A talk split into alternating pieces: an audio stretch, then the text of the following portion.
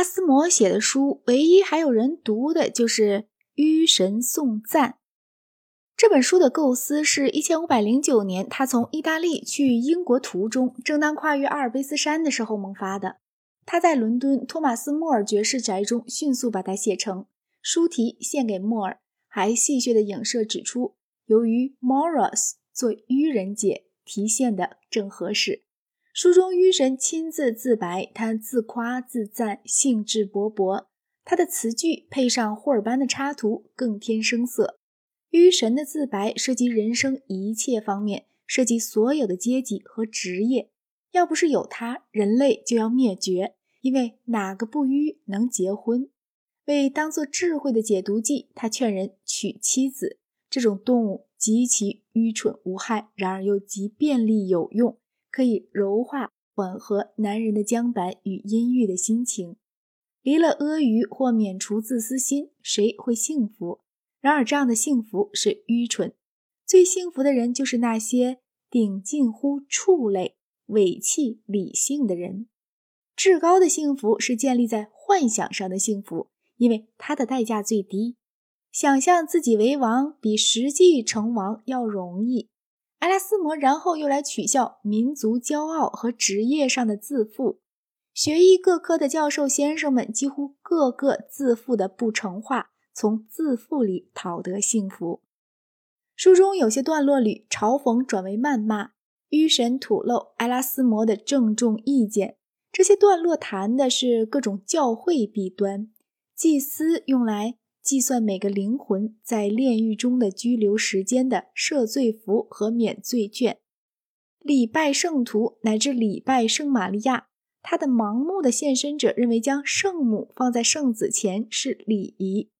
神学家们关于三位一体和道成肉身的争论，话题说经院哲学各流派、教皇、筑基主教和主教，这一切全受到猛烈的善笑。特别猛烈的是对修道会僧的攻击，说他们是精神错乱的蠢物，他们简直不带一点宗教气，然而深深的爱恋自己，是个人幸福的痴赏家。按照他们的行动举止看，好像全部信仰都在于琐屑的礼事小节。傅凉鞋准确要打多少个结？各式衣装分别取得什么特异颜色？用什么衣料做成？腰带多么宽、多么长？等等。听他们在末日审判席前的争辩，想必是妙不可言的。一个要夸说他如何只以鱼为食，净灭了他的肉欲。另一个要强调，他在世的时光大部分是在咏唱圣歌的礼拜室中度过的；又一个极力说，他六十年当中连碰也没碰过一文钱，除隔着厚厚的手套去摸索不算。可是基督会抢口说：“你们这些文士和法利赛人有祸了！我只留给你们彼此相爱这一条教训。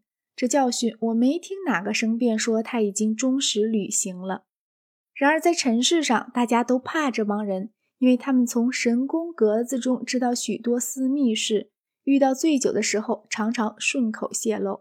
也没有饶过教皇，教皇理应当谦逊和清贫来效法他们的主。他们的唯一武器应该是圣神武器。的确，在这种武器的使用上，他们慷慨之至。例如，他们的禁止盛世、停权、谴责、重戒。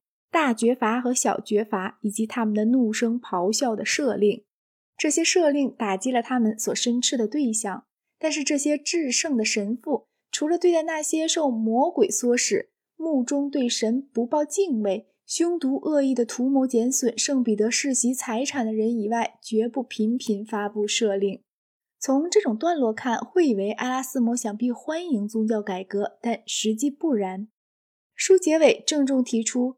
真信仰乃是一种愚痴。通篇有两类愚痴：一类受到嘲讽的颂扬，另一类受到真心的颂扬。真心颂扬的愚痴，即基督徒淳朴性格中显露出来的那类愚痴。这种颂扬和埃拉斯摩对经院哲学的厌恶，以及对使用非古典拉丁语的学者博士们的厌恶是表里相连的。但是，它尚有更深刻的一面。据我知道。这是卢梭的萨瓦牧师所发挥的见解在文献中的第一次出现。按这个见解，真的宗教信仰不出于知而发于情，精心锤炼的神学全部是多余的。这种看法已日益流行，目前在新教徒中间差不多被普遍接受了。它在本质上是北方的重情主义对希腊上知主义的排斥。埃拉斯谟二度访问英国，逗留五年，一部分时间在伦敦，一部分时间在剑桥。他对于激发英国的人文主义起了不小影响。英国公学的教育直到不久以前还几乎完全保持他当初所想望的那种样子，彻底打好希腊语和拉丁语的基础，不仅包括翻译，也包括韵文和散文写作。科学尽管从17世纪以来就在知识方面占最优势，倒认为不值得上等人或神学家注意。柏拉图的东西应该学，但是柏拉图认为值得学的科目另当别论。所有这些都和埃拉斯摩的影响方向一致。